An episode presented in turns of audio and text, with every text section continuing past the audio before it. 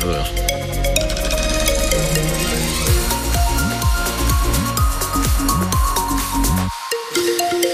Week-end de vacances chez nous. Sur les routes, c'est tranquille, même si Bison Futé a classé cette journée orange dans le sens des départs. Bon, si vous allez dans les Alpes encore aujourd'hui, c'est rouge carrément. Enfin, à mon avis, vous revenez plutôt là pour euh, l'Hérault.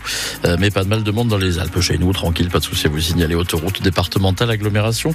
Tout va bien. La météo, Léonie Cornet. Les nuages sont chassés par la tramontane qui va souffler sur l'Hérault cet après-midi. Comptez 11 à 13 degrés pour les maximales au meilleur de la journée. Dans un an, le nouveau bâtiment du pôle autonomie santé de Latte ouvrira ses portes. Et hier, Carole Delga, la présidente de la région Occitanie, est venue assister à la présentation de l'actuel centre, qui est déjà une référence nationale parmi les structures consacrées au handicap et au bien vieillir. Les professionnels de santé peuvent venir s'y former et découvrir des innovations. Une fierté pour le maire de Latte, Cyril Meunier.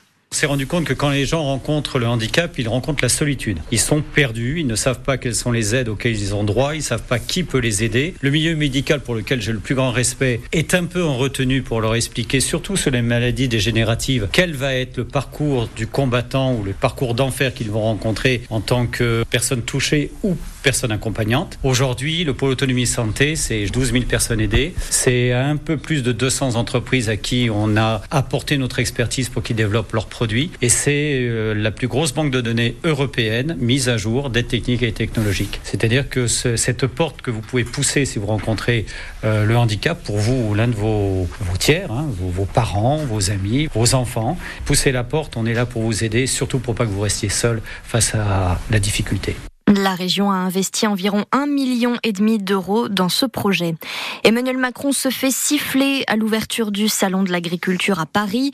Il y a une heure, des dizaines de manifestants ont forcé les grilles avant l'heure d'ouverture. Des violences ont d'ailleurs éclaté avec des agents de sécurité. Certaines parties du salon vont rester fermées au public ce matin.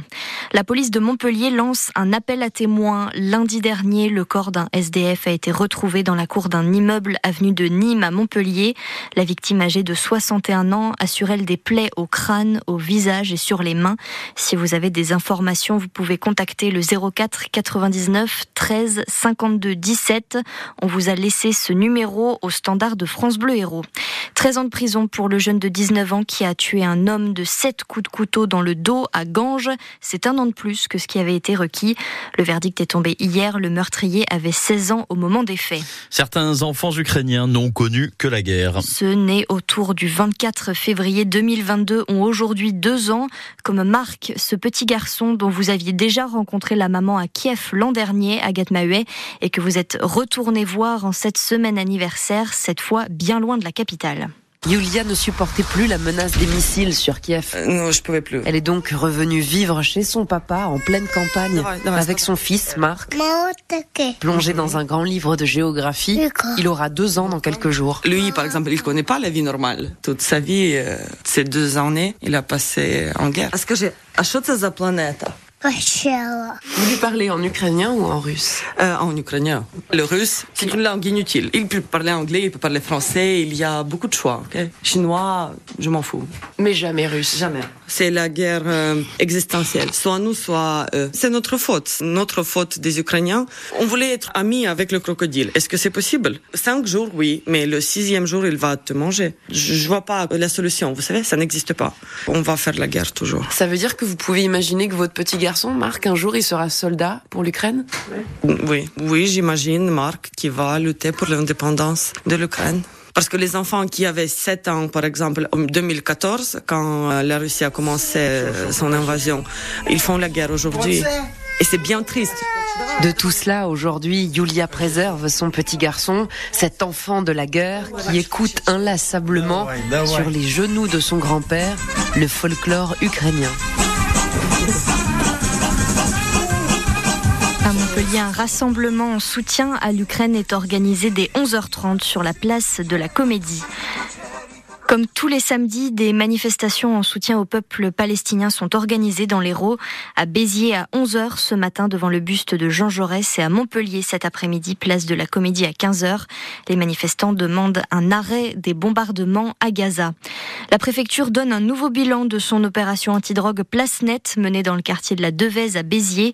2000 personnes ont été contrôlées, 28 interpellées, dont 5 placées en détention provisoire. Alors c'est vrai, ils se reproduisent à vitesse grand V et visiblement, il y a trop de lapins dans l'Hérault. En tout cas, 12 communes à l'est de Montpellier ont des dégâts considérables sur leur culture, notamment à Saint-Bresse, Moguio, Bayargues ou Lecresse.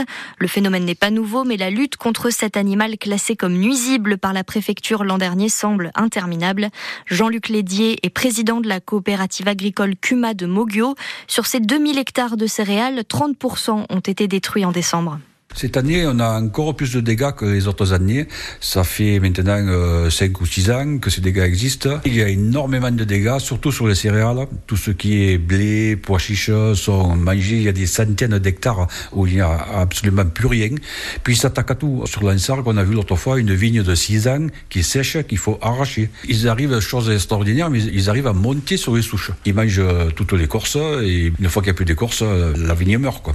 Alors les pommiers, ils leur mangent les, troncs. Une fois qu'il n'y a plus d'écorce, le pommier meurt.